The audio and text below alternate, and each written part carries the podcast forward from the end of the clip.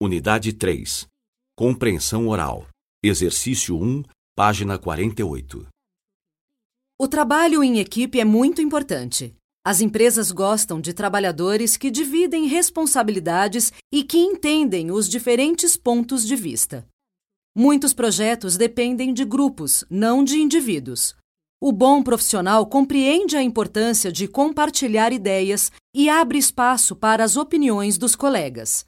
Os bons funcionários atendem às necessidades da empresa e cumprem as metas individuais e coletivas.